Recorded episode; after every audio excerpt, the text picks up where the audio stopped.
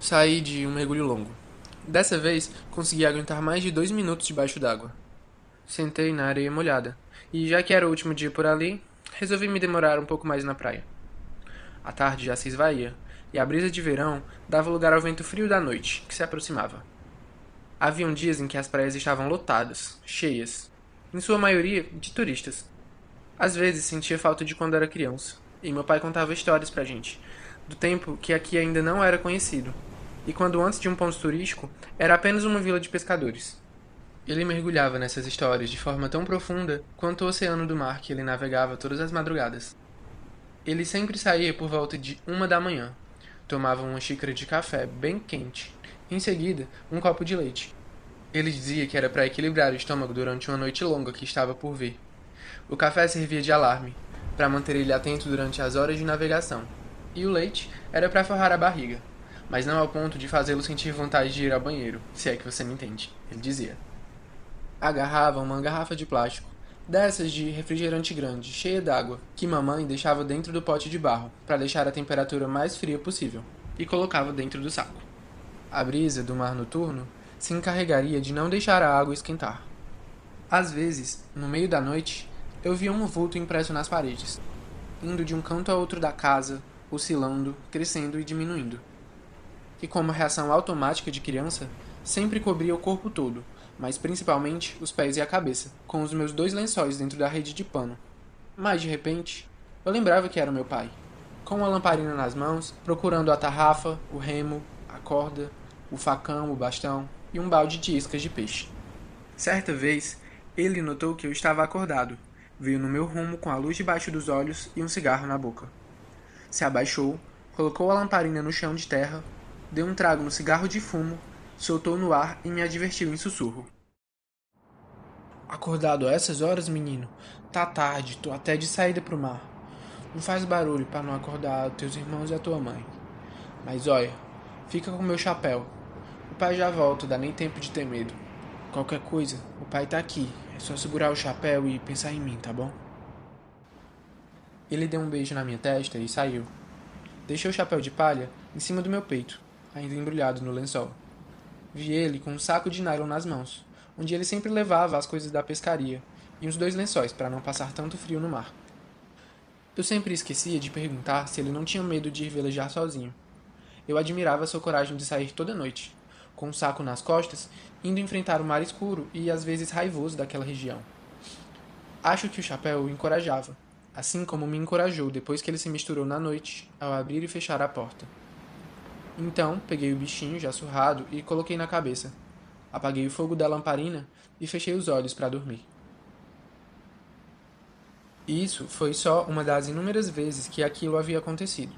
Não da mesma forma, claro, mas eu estava realmente viciado em me acordar noite adentro e ficar olhando meu pai nas madrugadas, se esgueirando pelos poucos móveis da casa em busca de suas ferramentas de trabalho.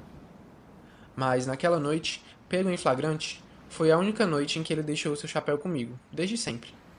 E certamente não havia feito isso antes. Eu saberia, já que era o filho mais velho dos três. Acordei de manhã, logo cedo, pois às vezes era quase impossível dormir até um pouco mais tarde por ali, mesmo que quisesse.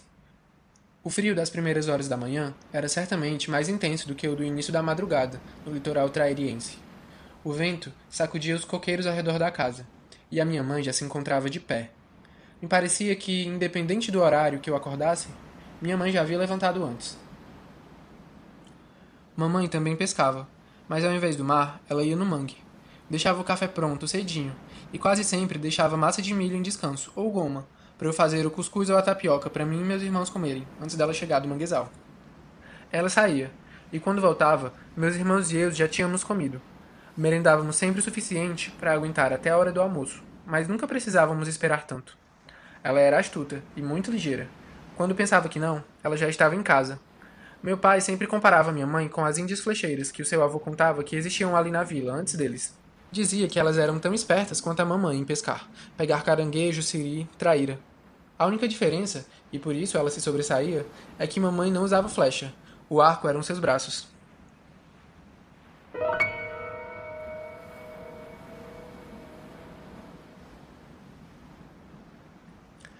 Era quase oito da manhã, e minha mãe me mandou ir no mercado da vila, onde sempre vinham pessoas da capital comprar nossos pescados. Levei um balde cheio de ciris e um pedaço de pau com caranguejos amarrados em duplas por toda a superfície. O dinheiro dali ia ser o nosso almoço nos próximos dias, e os dos peixes do meu pai, o almoço e janta da quinzena. Peixe nessa época valia de alguma coisa. Hoje em dia até vale, mas nos pratos da capital. No caminho, molhei meus pés no mar, que se acalmava com a chegada do sol da manhã. Em meia hora já me encontrava no mercado.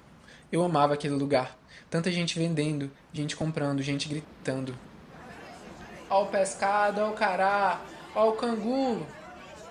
O meu é melhor, peixe água doce lá presta. O meu vem direto do mar, meu patrão, já economiza o sal. E caíam na gargalhada. Eu saía andando em meio à multidão. Às vezes até corria. Oferecia a um e a outro. O melhor caranguejo de flecheiros, ganha até dos mundaú. Abordava de barraca em barraca. Cutucava os homens de fora, com aqueles chapéus combinando com as calças e a camisa por cima da outra. Quase sempre eu vendia tudo pro seu Januário, que juntava caranguejo, siri, peixe e bicho d'água de tudo que era jeito, e vendia de uma vez só para uns homens da capital, que sempre vinham comprar aqui. Mas às vezes eu tentava a sorte de não precisar ir na banca dele e vender no meu preço para os turistas. Para gringo é mais caro. Não foi dessa vez. Ô, seu Januário, vou nem fazer propaganda, o senhor já me conhece, né? Aproveitando aqui as palavras economizadas, deixa eu lhe perguntar uma coisa. O senhor por acaso viu meu pai? Rodei, rodei aqui pelas bancas tudo, não vi ele. O Araci foi pescar ontem, menino? Acenei com a cabeça. Então se pronto. Não há por que perguntar um negócio desse. Menino, menino, devia estar careca de saber que quem pesca às vezes fica dentro d'água é dias. O Araci deve estar é na labuta ainda para arrumar o que te dê de comer. Graças a Deus larguei essa vida. Agora eu sou comerciante, só vendo. Melhor, empresário. Aqui o dinheiro dos teus caranguejos e do balde de siri. Oxe, empresário, vai querer o meu balde também, é? Seu Januário acenou com a mão em direção a uma bacia grande nos fundos da banca, enquanto atendia um cliente. E eu despejei os ciris nela. Coloquei o dinheiro dentro de um saco de plástico e o acomodei dentro do chapéu de palha do meu pai, na minha cabeça. Saí correndo, me desviando da multidão, e resolvi cortar o caminho por cima de uma das dunas. Era quase dez da manhã quando cheguei em casa e minha mãe já preparava algumas coisas. A mistura esperava por mim para ser comprada. Ela suspirou de alívio por não ter que comer peixe ou outra coisa que viesse da água ou da lama mais uma vez naquela semana. Eu, sem dúvidas nenhuma, puxei esse costume dela, abusei de tanto ter que lidar com essas coisas diariamente. Às vezes, realmente não me entrava mais. Meus irmãos eram bastante novos, mas ajudavam no que podiam, ou tentavam. Minha irmã tinha 9 anos e o do meio tinha 10. Eu tinha 16. O mês mais chuvoso do ano estava entrando, e com as águas de março, viriam meus 17 anos, finalmente. Isso significava que eu estava cada vez mais próximo dos 18, idade que eu podia sair dali para tentar a sorte na cidade. Meu irmão cortava os legumes para minha mãe, enquanto minha irmã ficava brincando no quintal. Os fundos da nossa casa davam para um rio, no qual do outro lado ficava um mangue em que minha mãe ia todos os dias de manhã com o escuro. Deixei a maior parte do dinheiro perto do fogão de lenha e fui até o mercado da vila com a outra parte. Chegando lá, notei que estavam inaugurando um supermercado próximo à mercearia. Seu Jonas, que galpão grande é aquele ali? Perguntei com os olhos fixos nos letreiros que estavam sendo instalados. Com as mãos esticadas em direção ao senhor que me atendia, lhe dava os cruzeiros. Ih, meu filho, isso aí é o Supis... Supismer... Como é? Um comércio grande aí que o Januário botou aqui na vila. Respondeu ele. Eita, que bonito. E eita que vai encher de gente aí para trabalhar, né? Falei, enquanto recebia a sacola com o um quilo de frango que seu Jonas havia pegado. E de gente para comprar também, né, meu filho? Completou seu Jonas, cabisbaixo. Saí correndo para frente do galpão e notei dois homens no fundo montando uns objetos esféricos, do lado de uma divisória grande de cimento. E de repente, os objetos piscaram e emitiram a luz com uma lamparina. Eu tomei um susto ao ponto de cair para trás, ao mesmo tempo que meus olhos reluziam aquele brilho na minha frente. Os homens riram de mim e me chamaram de matuto de merda. Ignorei. Fiquei de pé e juntei minha sacola de frango do chão. Corri de volta para casa e contei para minha mãe da novidade, mas ela não ligou para mim e continuou mexendo a panela. Aquela tarde foi muito tranquila. Depois do almoço, todos nós tiramos um cochilo.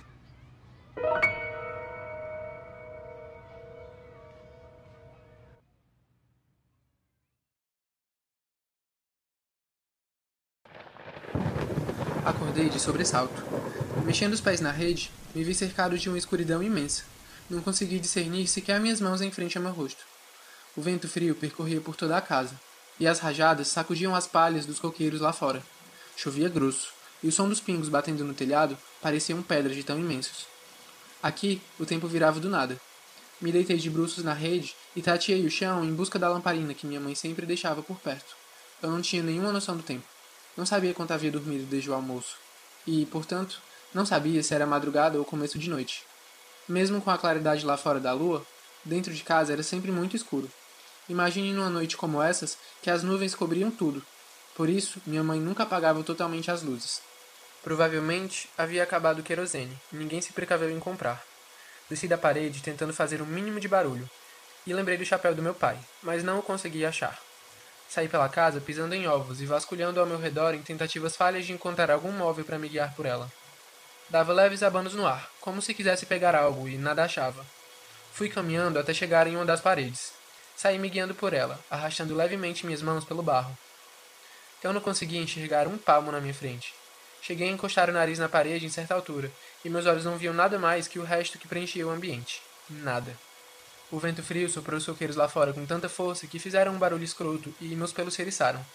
Meu espinhaço praticamente congelou logo após minhas pernas terem a mesma reação. Mãe! Mãe? Acorda, mãe! Eu não estou enxergando nada. Me ajuda a encontrar a lamparina. Gritei, sem medo nenhum de levar bronca pelo barulho. Estava começando a ficar desesperado. Ninguém me ouvia e eu não enxergava absolutamente nada. Continuei me guiando pela parede e esbarrei num banco. Como cego, tateei o assento, com a cabeça para cima, olhando para o teto. Encostei no banquinho de madeira e senti algo em cima. Era a lamparina. Vasculhei um pouco mais a superfície e não achei a caixa de fósforos. De joelho e com a língua entre os dentes, eu agora ciscava o chão de terra, com os dedos embaixo do banco. Tentei acender um dos fósforos, mas o palito quebrou. A caixa estava úmida por conta do frio, e isso dificultava em pegar fogo. Quebrei mais um palito. O terceiro faiscou.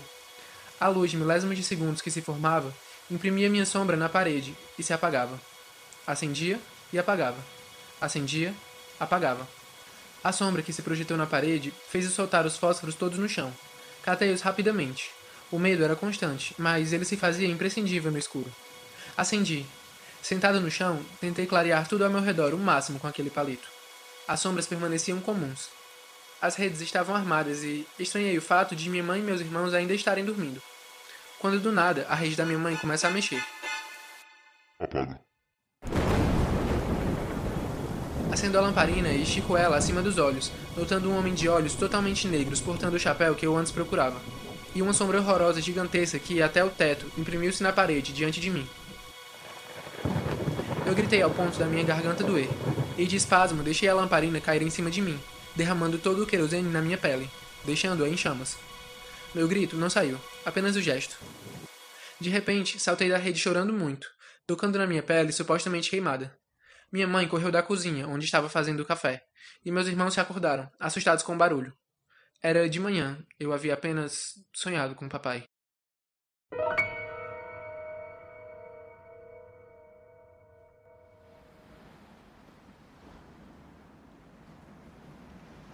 Mamãe esfregava um pano morno para me aquecer do frio que a febre estava me causando. Ela pousou um tecido no meu peito e saiu. Meus irmãos se aproximaram e ficaram me encarando como bicho. Senti um misto de pena e medo em seus olhares inocentes. Acho que meus gritos realmente tinham assustado eles. Naquela manhã, eu não fui vender os ciris e caranguejos. Minha mãe deixou a tarefa encarregada do meu irmão, Ivair. Disse a ele que já era hora dele começar a ajudar em casa de verdade, feito o homem que era. Eu ter ficado doente foi a deixa para isso. Meu pai já estava encaminhando para dois dias de mar, e minha mãe sequer tocava no seu nome. A naturalidade de sua ausência para minha mãe me desconcertava. Era verdade que os pescadores passavam dias velejando em busca de peixe, mas meu pai não. Ele não precisava. Sempre pescava mais que o suficiente numa noite o bastante para apurar dinheiro para a semana toda. De qualquer forma, fiquei na minha, não toquei no assunto. Raíra brincava com uma boneca de palha na cozinha, enquanto minha mãe pisava mastruz na quenga do coco. Amornou o leite de coco e colocou no copo, o mesmo que meu pai havia bebido antes de sair. Misturou com mastruz e me entregou. Entreguei o copo vazio e virei de lado na rede. Antes de eu pregar os olhos, meu irmão chegou gritando dentro de casa, pior do que eu quando acordei do pesadelo. A gente se alvoroçou, Ele disse que estava cheio no mercado o falatório que tinham encontrado um homem deitado na praia, sendo subjado pelas ondas que a quebravam. Parecia até morto, e tinha um barco encalhado com o dizer Aruna. Minha mãe não hesitou em correr. Era o pesqueiro do papai. Disse para eu ficar com os meninos, mas não obedeci. Tranquei a casa e levei meus irmãos. Quase não alcançamos o passo rápido da minha mãe. Ela parecia tão desesperada que não cabia em si. Corria cortando o caminho pelas dunas e não olhava para trás em nenhum momento. A multidão de gente cercava o corpo estirado no chão, feito baleia que encalhava por essas bandas. Se esgueirando entre os corpos dos curiosos, minha mãe levava suas mãos no rosto constantemente. Por um momento, pensei ter sarado da febre de repente, mas não me importei. Segurei meus irmãos envoltos no abraço quando se ecoou um grito que encobriu todo o falatório do povo ali presente. Meu rosto tremeu.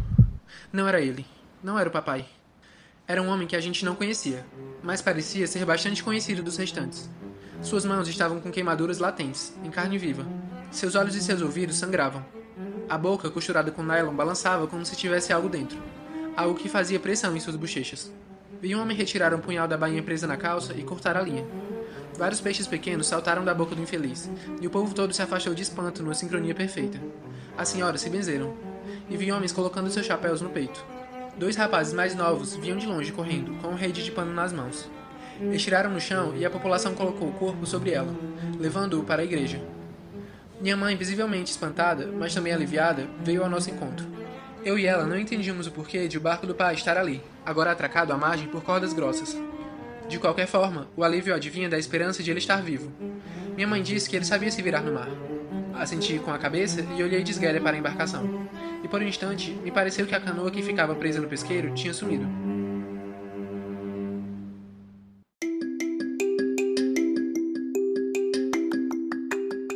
Você acaba de ouvir a primeira parte do audioconto baseado na trilogia Chapéu de Palha, de Flaviano Lima, com voz e produção de Bruno Rafael e participação especial de Jonathan Santos.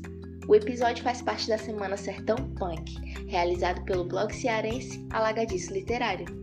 Nos acompanhe pelo site www.alagadiciliterário.wordpress.com. Eu sou a Anne Alves, direto da Terra do Sol que ilumina o mundo.